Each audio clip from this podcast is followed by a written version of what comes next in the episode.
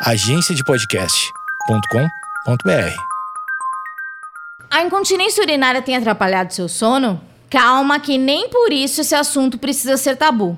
Você sabia que ela pode atingir pessoas de todos os sexos e todas as idades? Tena é a marca líder mundial em produtos e serviços relacionados à incontinência urinária. Pensando nisso, Tena criou uma linha noturna sabendo que dormir bem faz toda a diferença para nossa qualidade de vida. Desenvolvida para proporcionar mais horas de descanso com máxima proteção, rápida absorção e controlador de odores. Além disso, oferece muita segurança contra vazamentos. Seu toque extra suave traz um material semelhante ao tecido, que garante maciez sem ruído de plástico. A linha noturna Tena oferece duas versões: fraldas adultas e o modelo Pants, que é uma roupa íntima descartável. Conheça todos os modelos e benefícios e peça já a sua amostra grátis em www.tena.com.br.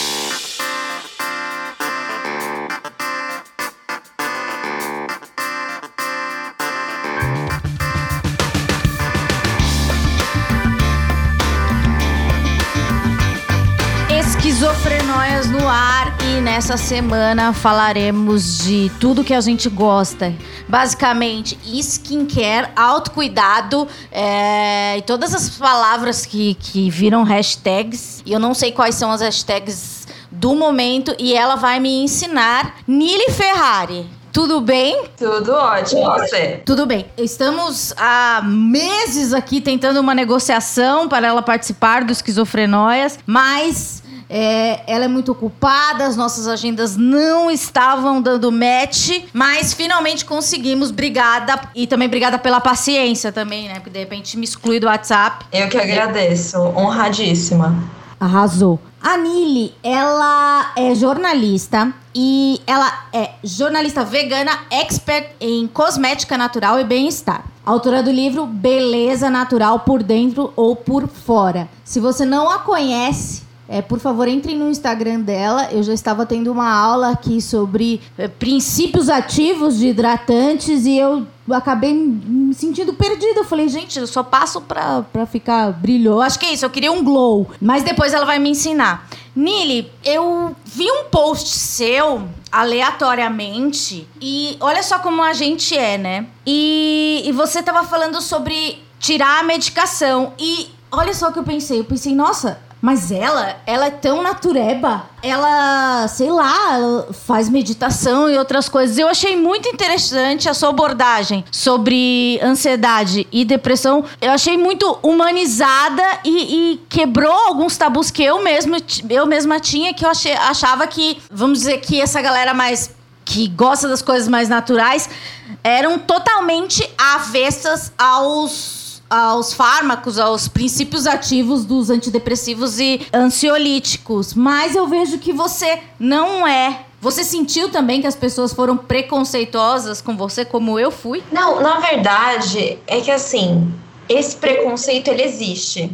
É, eu, particularmente, quando eu assumi, porque é, é um elefante rosa sentada sentado na sala natural, assim. Porque quando eu, eu, assumi que eu tomava medicação, a receptividade foi muito legal, assim. Muita gente falando, nossa, eu isso me ajudou demais, porque eu precisava tomar medicação, mas eu ficava relutando para fazer isso por medo, por vergonha, mas o seu post me fez, é, me acolheu e eu me sinto mais confortável de tomar essa decisão que é necessária para mim. Também tem outras pessoas que, tão, que são do, do naturalismo e assumiram que tomam.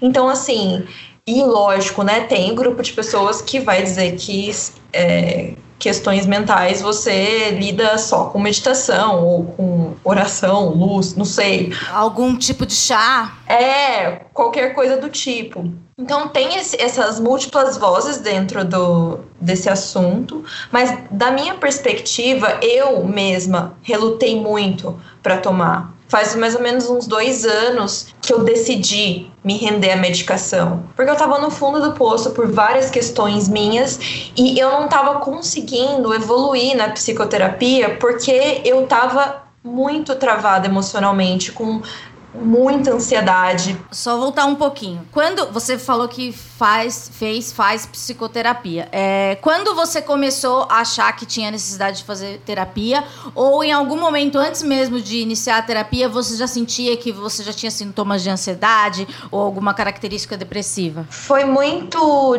é, complicado para mim assumir que aquilo que eu sentia não era normal e não era de hoje, a vida toda, né? Uhum. Eu demorei muito tempo para tempo para perceber que aquilo que eu sentia, assim, não ser uma pessoa super feliz, ser muito retraída, é, encanar muito com as coisas. Durante a adolescência eu tive questões de distúrbio alimentar. Tudo isso foi difícil para mim perceber que não era normal. Para mim era o meu normal, só que depois eu fui perceber que eu poderia me sentir melhor, que eu poderia realmente ter uma, uma qualidade de vida muito melhor do que eu tinha.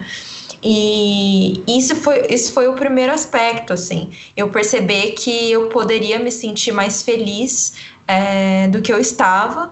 E aí, uh, o que foi no momento em que eu é, fiquei de home office do trabalho, foi um ano em que eu fiquei muito em casa, é, cá estamos nós novamente, mas assim, uhum. é, foi um ano em que eu fiquei muito em casa e eu comecei a perceber esses sintomas mais intensamente, porque é isso, né? Quando você tá em casa, você tem mais tempo para pensar nas suas coisas, né? E aí eu acabei é, me deixando levar, esses sintomas todos de ansiedade, depressão foram agravando muito, calhou também é, com o fim de um relacionamento, sempre tem esses gatilhos, né? Acabou Sim. com o fim de um relacionamento e isso acabou de desandar tudo. E aí eu surtei mesmo, assim. E aí foi o momento em que eu percebi que. E a minha. E foi uma conversa que eu tive com a minha terapeuta. Eu falei: olha, eu não tô do, dando conta. Não consigo lidar com isso. Como é que a gente pode fazer? Mas você já fazia terapia há quanto tempo? Pelo menos uns três anos. Então eu já tinha um tempinho, assim, não era tão recente. E daí você falou que não estava dando conta. É, eu não estava conseguindo lidar com as minhas questões e encará-las de maneira mais trabalhar, ter, ter a segurança de trabalhar as minhas questões e olhar para elas de maneira mais lúcida, né? Eu tava tão, assim, com a saúde mental comprometida que eu não conseguia, não conseguia enfrentar as coisas não conseguia lidar. E aí eu cheguei para ela e falei: olha, eu não tô dando conta, é, tá sendo muito difícil para mim, eu não tenho vontade de fazer nada, eu não consigo é, passar um dia sem ficar com palpitação, eu acordo de sobressalto, eu vou dormir, tenho dificuldade, eu fico paranoica com tudo, qualquer coisa me dá gatilho de ficar ansiosa, me sentindo mal. Então eu percebi que, que algo algo precisava mudar ali. Mas daí você já pensava em medicação ou você achava que, que não era um caminho? Não, eu ficava extremamente relutante, né? Eu ficava, não, não é possível, vou tomar chá, vou tomar, vou, vou fazer exercício físico, vou, sei lá, vou meditar, sabe? Eu achava que eu podia lidar com aquilo de maneira mais natural, só que o meu nível de o, o quanto eu tava mal, não precisava de algo mais é, incisivo, sabe? Daí você foi pro psiquiatra. E você aceitou a palavra psiquiatra? Porque muita gente que ouve ainda acha é, psiquiatra uma coisa de gente doida, ou de uma coisa de gente que está em depressão profunda, que é uma coisa assim só para casos extremamente terríveis. Você aceitou bem a palavra psiquiatra na sua vida? Foi bem importante para mim a, a, consulta, porque eu percebi que aquilo que eu sentia, eu me senti de certa forma acolhida, assim. Porque eu achava assim, ah, eu tô quebrada, o problema sou eu, tipo assim, quando na verdade as pessoas estão passíveis, né, de ter transtorno de ansiedade e outras questões de ordem mental. Não é algo que você decide, né? É, não é uma coisa que eu escolhi, não é uma coisa que, que eu tô sozinha, sabe? Eu, eu de certa forma, eu me senti acolhida e eu vi que eu, que eu poderia ter um caminho para lidar melhor com as minhas questões, para ter uma qualidade de vida melhor. Então, de certa forma, foi libertador para mim. Foi difícil assumir, tipo, começar a medicação e pensar, nossa, como é que vai ser? Porque eu tinha, né, um certo preconceito, nossa, eu vou ficar. Chapadona. É, eu vou ficar chapado, vou virar um alface, não vou sentir mais nada. E se eu não for mais eu mesma? E tem aquela, eu vou perder a minha criatividade criatividade.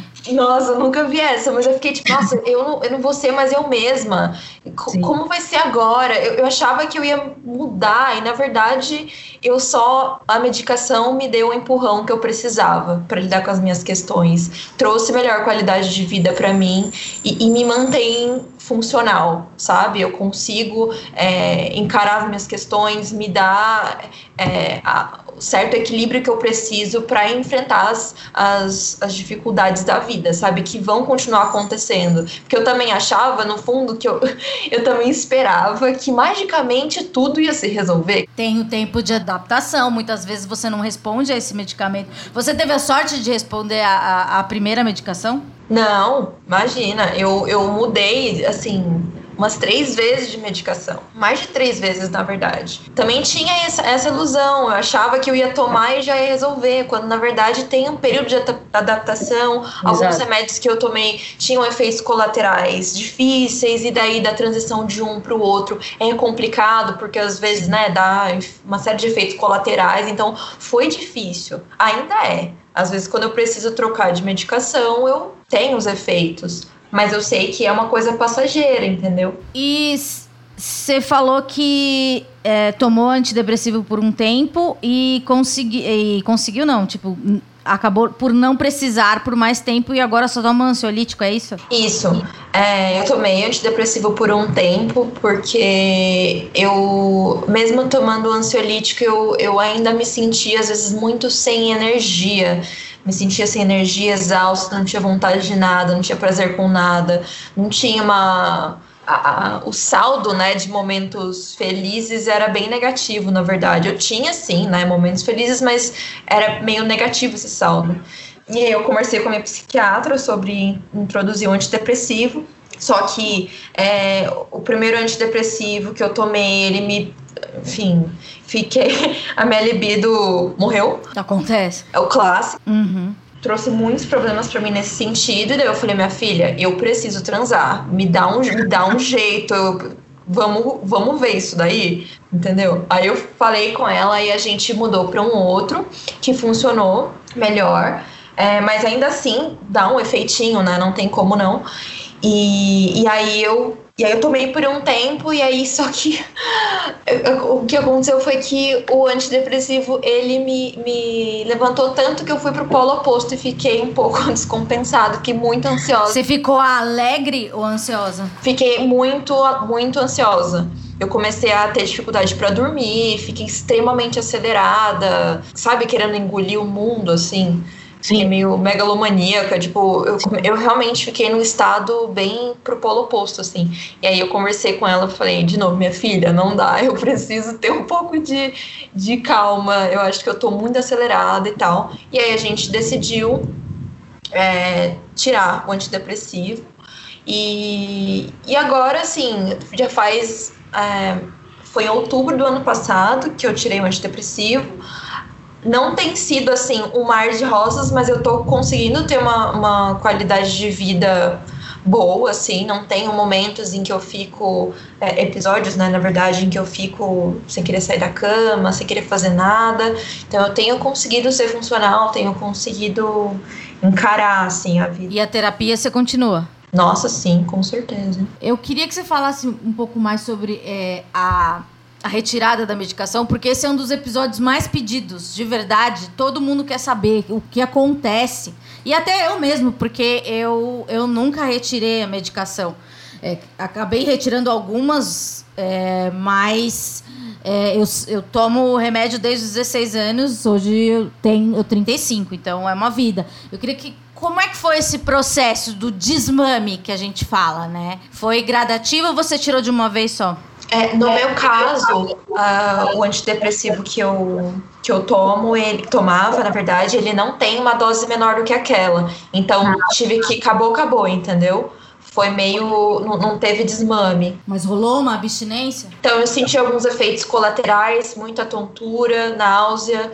É, isso nos primeiros dias. É, mas depois, mas assim, na troca de um antidepressivo pro outro, antes disso, porque eu, eu tomei primeiro um, que ferrou com a minha libido, aí eu mudei para esse, o último, que é, foi um pouco melhor, mas aí eu tive que parar por conta da, do aumento da ansiedade. E aí, é, quando eu eu na transição de um para o outro, eu passei muito mal, muito mal mesmo, assim, de, eu tive que teve um dia que eu tive que tomar banho sentada porque eu tinha medo de cair sozinha no banheiro e morrer, sabe?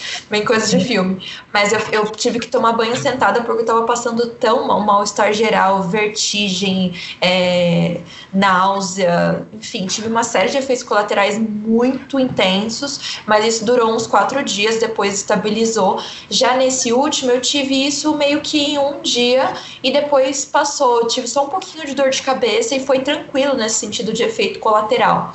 E aí, o que aconteceu foi que no primeiro mês eu não senti nada de diferente. Eu tava continuava, assim, não tive nenhum episódio de me sentir mais triste, com energia baixa e tal. Eu falei, oh, que ótimo, né? Tava feliz da vida. Falei, nossa, é isso então. Porque o remédio ainda tava fazendo efeito, né? Pois é. Aí eu falei, nossa, é isso? Arrasei! Agora vai. Só que aí o que aconteceu foi que deu uns dois, três meses, aí eu comecei a cair um pouco. Eu falei, opa, acho, acho que já não, né? Tá começando a ir embora os efeitos, né? E aí eu senti um pouco, é, depois de uns três meses, eu senti assim uma, uma, baixa de energia. Eu fiquei bem triste.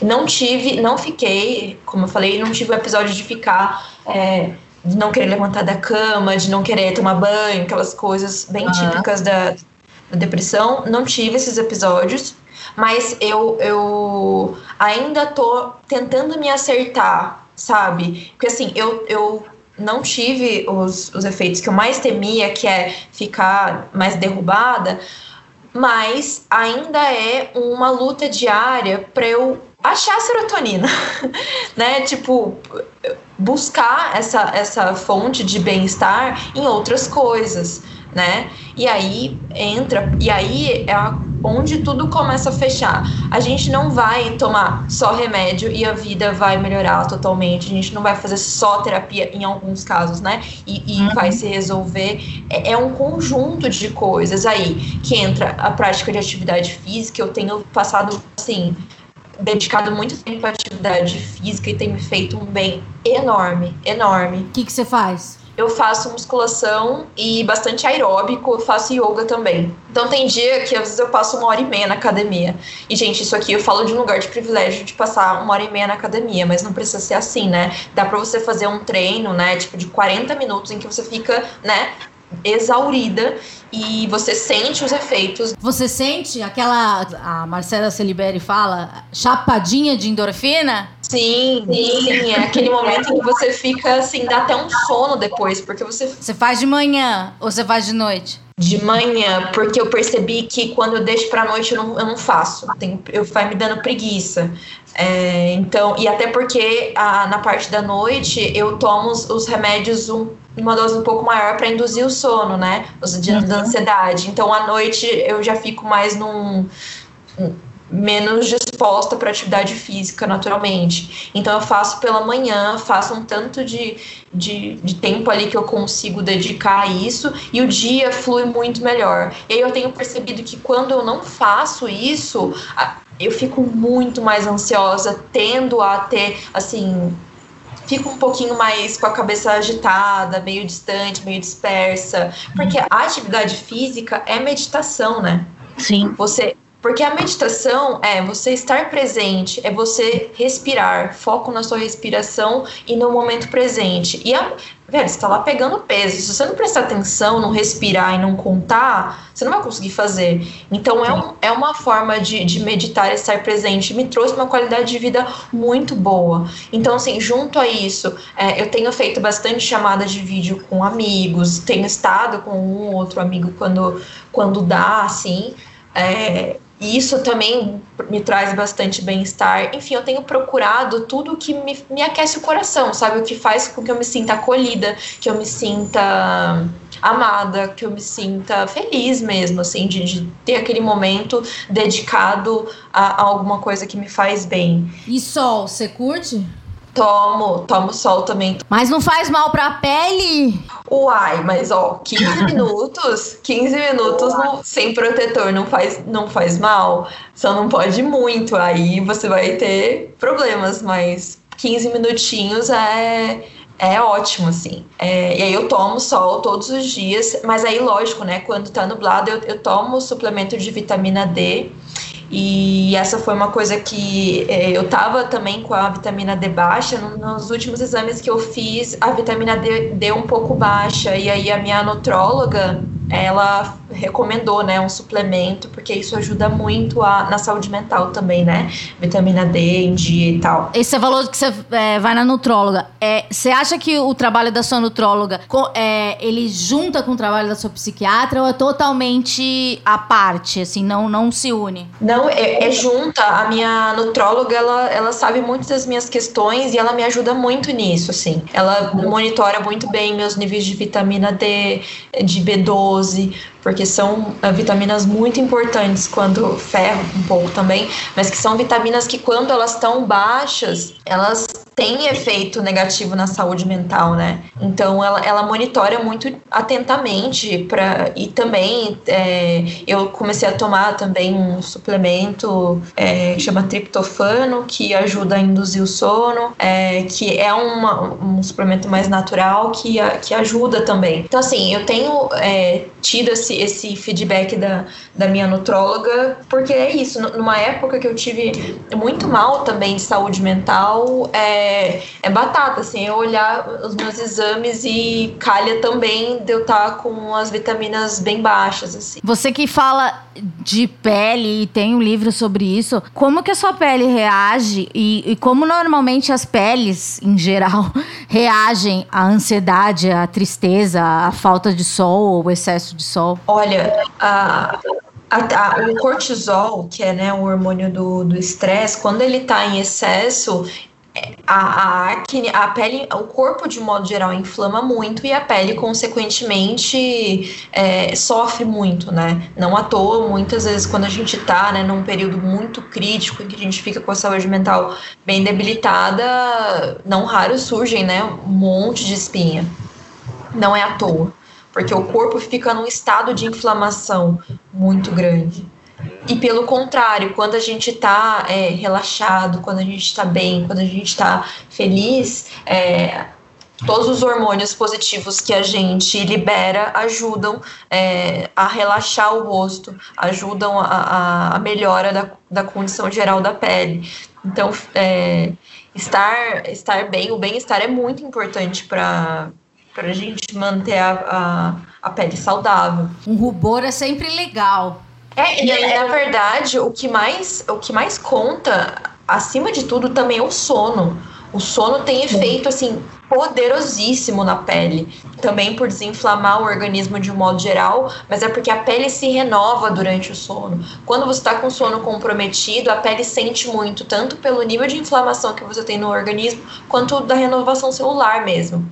E é, daí você falou, né, que você toma medicação para induzir o sono, etc. É, você já teve muito problema com insônia? Porque, para mim, eu, eu sempre falo aqui que o meu maior medo na vida é não dormir, porque eu já tive di dias de insônia. E, e, nada mais terrível do que a insônia. É, você tem algum ritual, higiene do sono? Como é que é isso? Então, eu tomava um remédio específico para dormir. Eu consegui abandonar o remédio. É, e eu conseguia. A, a, porque, assim, o remédio que eu falei que induz o sono é um remédio de ansiedade, só que à noite eu tomo uma dose um pouco maior. Que aí uhum. ele induz o sono naturalmente. Não é, é, como algumas medicações que a gente toma para dormir meio que apaga, assim. Sim. Uma coisa que vai dando aquele soninho mais próximo do natural e você não fica derrubado. É o meu caso. É, mas eu tomei por muito tempo, eu tomei é, remédio para dormir também, porque eu não conseguia dormir. Eu tinha muita dificuldade, assim, ia dormir duas, três da manhã, assim, e acordava depois do outro dia sete, oito. Então eu dormia muito pouco e isso me deixava extremamente irritada, extremamente É, a pele também melhorou muito depois que eu comecei a dormir. Então, em termos de higiene do sono, é, eu tento não ficar mexendo muito no celular, né? Mandatório não, não mexer muito no celular antes de dormir. É, porque a luz azul interfere muito no, no nosso sono. Então eu vou para a cama, eu, eu, tento não ficar mexendo muito, mas é, safa que sou já é, experiente com dificuldade de dormir, às vezes, quando eu tô deitada. Outro dia eu tava com dificuldade para dormir e eu comecei a ler sobre mapa astral para me dar sono. Porque assim, é isso, quando você tá com dificuldade para dormir, não adianta ficar forçando. Você tem que levantar, fazer outra coisa, tem que ler, tem que fazer qualquer coisa assim para você induzir o sono mais é, naturalmente, né? E aí é o que eu tenho feito. Quando eu não consigo dormir, eu vou ler alguma coisa. Geralmente coisa que são meio tediosas ou que uhum. desperta grandes emoções. São coisas só para passar o tempo e o corpo entender que eu preciso dormir. Uh, e também ajuda muito o ritual de skincare, né? Da noite. Eu faço muita massagem facial, porque a gente, né? Eu mesmo que, tipo, tenho questões com ansiedade, muita tensão, a região da cervical, do, do ombro, pescoço, rosto fica muito tenso, né? Você faz yoga facial? Baixei um aplicativo. não, eu não faço yoga facial, eu acho muito legal, mas eu não, eu não, não pratico no dia a dia, mas, porque eu, eu, eu gosto muito de fazer massagem facial mesmo. Que é, o simples ato de você tocar o seu, o seu rosto com intenção faz com que você relaxe, né? Promove o bem-estar. Você sente, né, que certas áreas, principalmente ali na região do, dos olhos, perto da sobrancelha, fica muito tenso. Aí quando você começa a massagear e sentir, e a yoga, de um modo geral, me trouxe muito essa consciência corporal de perceber quando eu tô, tipo, com o maxilar tenso pra caramba, o rosto super tensionado, eu percebo. E aí, no ritual de skincare que eu vou massageando meu rosto, passando os cremes, sentindo o cheiro das coisas, porque os cosméticos naturais têm óleos essenciais que são relaxantes, e então toda aquele, aquela mistura de cheirinhos vai ajudando a trazer bem-estar. E aí eu faço aquela massagem e isso me ajuda. Um banho também super dá aquela relaxada. Eu coloco óleo essencial. Isso é super simples. Você coloca algumas gotinhas de óleo essencial no box mesmo, né? Que aí o vapor sobe, você sente o cheirinho e, e traz bem-estar também. Como fazer uma pessoa ansiosa a ter, é, con conseguir uma, uma, um ritual de skincare? Porque, tipo, eu passo as coisas no rosto, agora tô perguntando sobre mim. Eu passo as coisas no rosto, e, tipo, mas eu não dou muito tempo, sabe? pra absorver. Porque eu não tenho paciência, entende? Eu acho que você entende. Não, eu entendo, porque eu tenho esses momentos também. Não é todos os dias que eu fico lá massageando meu rosto, tendo um suco. Tem dia que eu só quero tirar a maquiagem para não acordar com uma espinha no meio da testa no outro dia, entendeu? Eu tiro ali aquela coisa meio rápida, meio no piloto automático e vou direto dormir. Então não é sempre, mas eu tento assim, sempre que eu posso dedicar esse momento para mim, porque são no máximo, no máximo 10 minutos. E é 10 minutos, meu, muito preciosos para você cuidar de si. E é um hábito, não é uma coisa que é. Porque é isso, a gente está acostumado a ser isso no piloto automático. Só usar, é ter essa relação com, com skincare ou como obrigação ou como pressão, né? Ah, eu, eu tenho que fazer isso porque eu tenho que melhorar minha pele. Ou, ai, nossa, que droga, vou fazer isso porque. Ai, tem muitas etapas. Eu olho alguns que eu falo, gente, não dá um desespero. Você pode fazer menos. Tipo assim, o, o, mínimo que a gente faz é lavar a pele, tirar toda a maquiagem e hidratar. Tá, não precisa do tônico. Não, não precisa de tônico. Tá Se você limpou a pele bem limpinha e depois passou um hidratante, já tá fazendo bastante, assim. É lógico que quanto mais etapas você adiciona no sentido de produtos específicos, você vai sentir os benefícios disso. Mas não é obrigatório que você tenha que usar muito da rotina coreana de, de 12 passos, entendeu? Essa é uma coisa que eu sou eu, Nili, gosto de muitos passos na, na, na, rotina de beleza. Eu gosto. Eu gosto de dedicar esse tempo e eu acostumei, porque faz 200 anos que eu faço isso. Mas eu entendo e eu sempre insisto quando eu vou do, dar curso, eu sempre falo, gente, não precisa ser assim. Você pode ter uma, uma rotina mais minimalista e tá tudo bem. A gente não pode ter essa relação, é, a gente tem que ressignificar essa relação, na verdade, do skincare como um sacrilégio, de ser aquele negócio, nossa, que saco, vou fazer isso, não quero fazer, sabe? Se você coloca menos pressão em você mesma para fazer aquilo, fica um pouco mais legal de fazer, você se sente um pouco melhor e menos, ai que saco, sabe? Aham. Uhum. Você acha que você recebe assim mensagem de meninas, de pessoas falando que a importância daquilo para para a rotina, para a vida ou como é difícil? Qual é o tipo de feedback para que as pessoas te dão sobre a, os, os, as coisas que você ensina? Eu recentemente dei um curso, um curso que foi foi oito horas de curso em dois dias, foi bem bem intenso assim, mas depois a, a, que eu tive o feedback das pessoas que fizeram o curso, foi muito assim, ah, eu meio que fazia a, a minha rotina de beleza meio no piloto automático, meio na obrigação, e agora eu tô gostando de cuidar de mim, tá sendo bom investir esse tempo em mim mesmo, tá me fazendo bem, a minha pele tá respondendo, e eu me sinto melhor com esse, de incluir esse ritual no meu dia a dia. Mas é lógico que tem pessoas, e aí a gente começa a entrar, né, umas questões mais específicas. Que se você está falando, recebo muito relato de mães, por exemplo, tipo, nossa, você fala para dormir, mas o meu bebê me acorda de um, um segundo, eu não consigo dormir, não uhum. com a cara Tipo assim, aí a gente começa a entrar em umas certas especificidades, não é? Eu falo de um lugar de privilégio, alguém que consegue dormir, que consegue dedicar mais tempo a, a, rotina de skincare, mas eu sei que isso não é uma unanimidade, que as pessoas têm, né, suas vivências individuais e que nem sempre é possível aplicar. Então, e aí nesse caso eu sempre falo, meu, faz o que dá, sabe? Se você só conseguir tirar a maquiagem, já tá fazendo muito. Nem passar verdade, mas tirar a maquiagem já faz muito. E se no dia você dormir de maquiagem porque você tá exausta dando de mamar, tudo bem, sabe? Amanhã você limpa o rosto, depois você lida com isso, sabe? Então tem isso, né, da gente é, ser eu realmente insisto muito nisso de diminuir a autocobrança, sabe? De não ficar é, achando que, que aquilo tem que ser uma fonte de ansiedade. Eu não quero que a,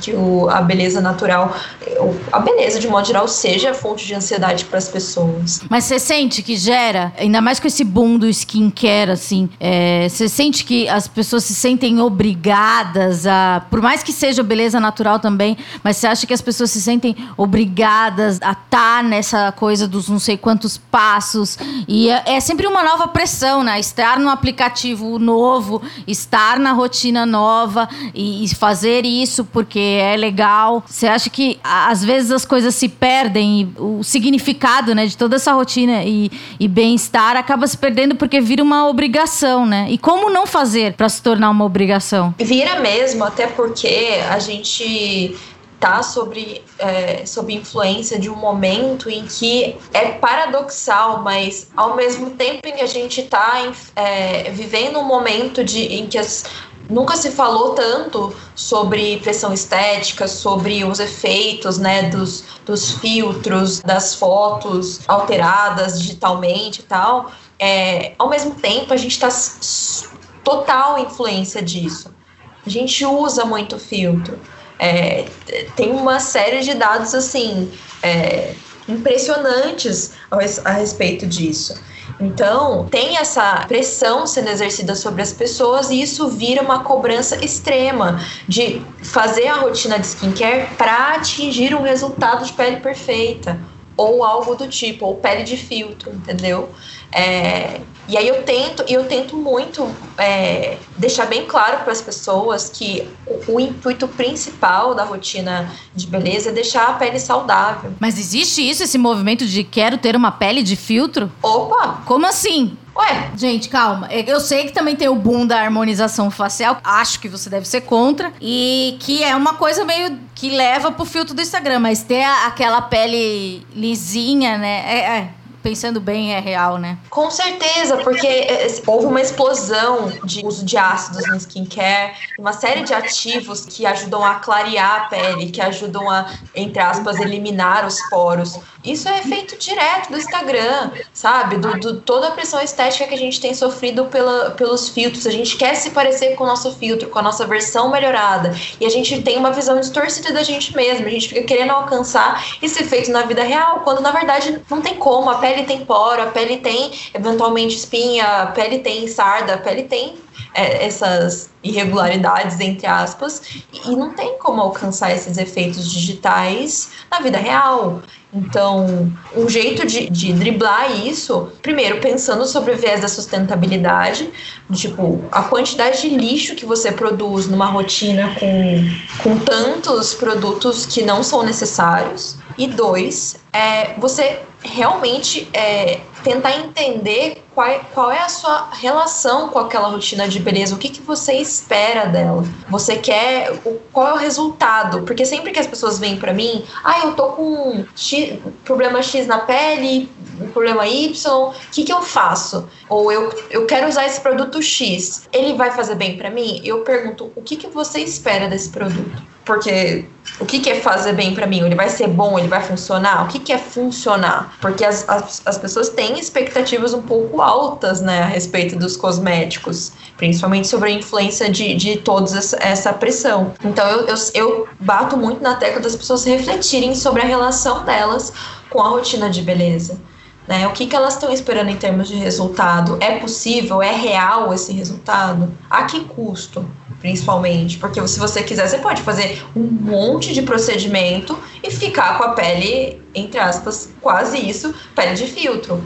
Mas a quantidade de dinheiro que você vai gastar ou a quantidade de química que você vai, ingredientes nocivos que você vai colocar no seu corpo, na sua pele, é grande. Então tem um preço também, né? Você falou do, da quantidade de produtos, me veio aquela imagem que as pessoas, eu não sei qual que é a hashtag, mas tem uma que, que as pessoas postam o armário de skincare e daí tem milhões de produtos. Eu, eu queria entender, você que é da área, as pessoas utilizam tudo aquilo e aquilo não passa da validade, eles vão jogar fora, né? Então, mas é que depende. No meu caso, eu tenho muito produto em casa, mas porque eu tô sempre doando, eu uso, testo, faço a resenha, faço o conteúdo que eu preciso fazer e passo para frente. Então, as coisas não vencem aqui. Ou quando teve um, um principalmente é, agora na pandemia acabou vencendo muita coisa, porque eu não usei, aí eu não dei pra frente, aí, né, acabou vencendo. Mas eu sempre tô passando pra frente. Não é possível, é humanamente impossível usar tudo aquilo. Não dá, vai vencer. É, eu fico pensando, falo, meu, daí as meninas abrem as gavetas de maquiagem, tem trocentos blush. Falou, gente, eu não te... a gente não tem nem mais vida pra usar tanto blush. É, pois é, ainda mais maquiagem. Quando, quem, é muito raro terminar um blush. Sim! É muito raro. É, e daí você tem uma preocupação com as embalagens também, né? Que eu sempre vejo que você é, usa mais, como são produtos naturais, que também já tem uma preocupação, é, são embalagens de vidro, menos plástico possível, etc. Uhum, sim, é, é, super necessário, porque é isso, né? Não existe jogar fora, é tudo dentro. Aquilo você pode não estar mais vendo, mas ainda é lixo, né? Ainda vai para algum lugar, e no Brasil as taxas de reciclagem são, são simplesmente ridículas, né? A gente não recicla nem, nem 10% do lixo que a gente produz. Então é, é gravíssimo essa questão do lixo. É, tava lendo uma reportagem da revista L que é a motivação de 55% das pessoas que fizeram rinoplastia em 2017 foi o desejo de sair melhor em selfies. Então você recebe também, eu acho que você recebe muita coisa de menina com transtorno de imagem. Sim, tem isso também. Eu recebo esses relatos e, e me preocupa muito, assim principalmente com o boom da, das intervenções não cirúrgicas também, né? Preenchimento labial, enfim, botox. Sobre aqueles produtos que dizem ser verdes e que não são verdes. Eu queria que você falasse um pouco, que eu achei bem interessante, eu ouvi você falando. Empresas que se apropriam do, do, do, tema sustentabilidade, porque é cool, né, ser um produto que não tece animais, que não sei o quê, mas na verdade não é sempre assim. É, à medida que o, que o mercado vai crescendo, e ele tem crescido muito, é, as empresas ficam de olho, né? E, e, tentam abocanhar esse nicho de mercado, essa nova demanda dos consumidores e acabam empurrando produtos que não são é, verdes de modo nenhum, mas aí a pessoa se deixa enganar pelo, pela embalagem, né? Com apelo verde, tem folha, tem naturals. Se tem o coelhinho, é de boa ou não? Depende, tem algumas marcas que usam né, a referência a coelhos, tanto de selos que existem de fato, que são de empresas que, é, que inspecionam, né? Que, que, certificam, quer dizer, as marcas, e esses selos aí é, é confiável, tipo o selo da PETA, por exemplo. Mas tem gente que inventa o próprio coelhinho? Sim, e aí tem ah, as empresas que usam um logo. É tipo um estudo que eles fizeram para é, pesquisar essas marcas que, que usam esses falsos selos. E tem muito. É um dos principais sinais de greenwashing, na verdade, que é a lavagem verde, né? Se apropriar. Se apropriar do discurso do verde para vender algo que não é. E, e esse é um dos principais sinais. A marca se dá algum selo é, então, tem um coelho. E a marca fala, ah, não testamos em animais. Mas ela não comprova isso. Ela não, ela, não, ela não pode, por exemplo, se você pedir, ela não vai dar para você uma, uma garantia de que todos os fornecedores da cadeia dela não testam em animais. Então, assim, ela pode falar, eu não testo. Mas você consegue garantir que todos os seus fornecedores não testam? Esse tipo de coisa. Então, a, as marcas usam também esses falsos selos para dizer que é natural quando não é, ou, ou vegano. Ou... E como que surgiu o seu, o seu interesse pelo cosmético natural? Você já sempre foi assim? Sua família já era natureba? Não, na verdade eu sou a única vegana na família. A única, eu sou a única pessoa que não come carne, por exemplo. Tem nenhum outro, nem vegetariano na família. Então eu sou a única vegana da família, eu sou a única natureba também. Então foi uma coisa que eu fui. Começou através do vegetarianismo. Assisti um documentário chamado Terráqueos. E, e quando eu assisti aquele documentário Amanda, sério, o meu mundo caiu. Eu posso te contar um segredo? Eu morro de medo de ver esses documentários. Porque eu, eu acho que vai virar uma chave. Então vira, uai. Ai, mas eu morro de medo. Eu não sei, eu tenho, sabe, eu vejo assim, falo, puta, agora eu vou ver uma coisa. Sei lá. Não, claramente não é um negócio que você vai ver pra ficar de boa, né? Tá, então, vai mexer muito comigo. É, então, aí eu assisti o documentário, eu nunca mais consegui comer carne. Isso faz 12 anos. E eu era adolescente. Eu assisti e falei, meu, não acredito nisso. Não quero nunca mais botar carne na boca. Nunca. E aí eu, isso virou uma chave. E é isso, você liga o raio problematizador e ele nunca mais desliga. Entende? E aí eu comecei no vegetarianismo, depois eu comecei a pesquisar bastante e, e fui é, comecei a, a, ver os impactos também da indústria de leite, dos ovos. E aí eu fui pro lado do veganismo, só que na época foi difícil, porque eu morava no interior e era mais complicado. Eu era adolescente, então eu não sabia comer direito. Então foi complicado essa, essa, essa parte. E quando você pode ser um vegano que come é, muito ultraprocessado, não come uhum. verdura, mas você vai ficar doente provavelmente, porque a alimentação vegana ela é essencialmente vegetal, né? E aí quando eu fui pro veganismo, eu fui, fui realmente é, percebendo né, a importância de me alimentar de maneira mais, mais saudável. Porque, assim, nessas minhas andanças na internet, eu sempre fui uma pessoa muito curiosa, e eu sou jornalista também, e eu já sabia que eu queria ser jornalista na época, porque eu sou muito curiosa. E, eu fui, e aí, eu, nessas andanças na internet, pesquisando sobre testes em animais, eu caí na, é, em em pesquisas sobre ingredientes nocivos nos cosméticos. E eu comecei a pesquisar aquilo e fiquei chocada. Eu comecei a revirar os rótulos da minha casa e falei: gente, não acredito que, que eu tô usando um negócio desse que tem que pode me causar mal a longo. Eu fiquei indignada com aquilo. Eu achei um absurdo. Como é que ninguém nunca me falou isso, sabe? E no Brasil, na época, ninguém falava sobre isso, Amanda. Ninguém falava. E aí eu fiquei chocada e decidi fazer é, conteúdos para um blog em que eu traduzia essas publicações e que eu pesquisava sobre isso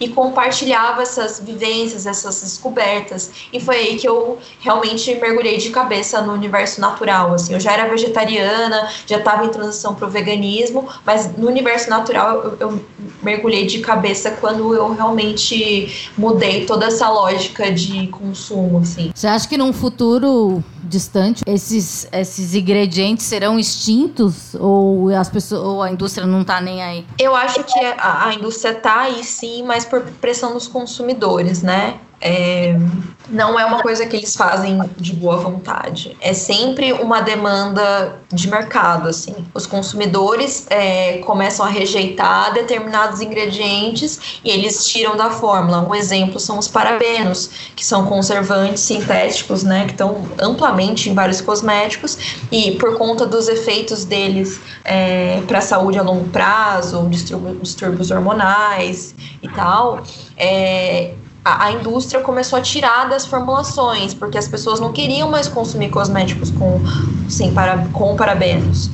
É, e aí começou a tirar da formulação. A mesma coisa hoje a gente vê o low poo, no poo, né? Na verdade hoje não, né? Faz tempo, mas é, cada vez mais produtos capilares têm é, ausentes uma série de ingredientes que são polêmicos, né? Os tal dos petrolatos? É, derivados de petróleo, silicones, porque tudo isso começou-se a, a rejeitar esses ingredientes e a indústria tira. Então, assim, eu eu acho que sim, a gente está num movimento de tornar as fórmulas cada vez mais limpas e naturais. Mas eu não creio, assim, que talvez eu não esteja viva para ver a indústria ficando completamente limpa e natural. Mas eu acho que vai a, a disponibilidade desse tipo de produto vai aumentar muito e já está acontecendo, na verdade, né? Bom, eu só posso agradecer essa aula muito obrigada pela participação. Quem não conhece, é, onde é que eu te acho? Instagram e Twitter, principalmente o Instagram, arroba Nili Ferrari. Nili com Y, o primeiro, primeira sílaba. Isso. Até que enfim deu certo, estou muito feliz. E é isso, quem quiser continuar conversando sobre essas questões, pode me chamar, que vai ser um prazer. Essa foi a Nili e semana que vem a gente volta a paz nos estádios.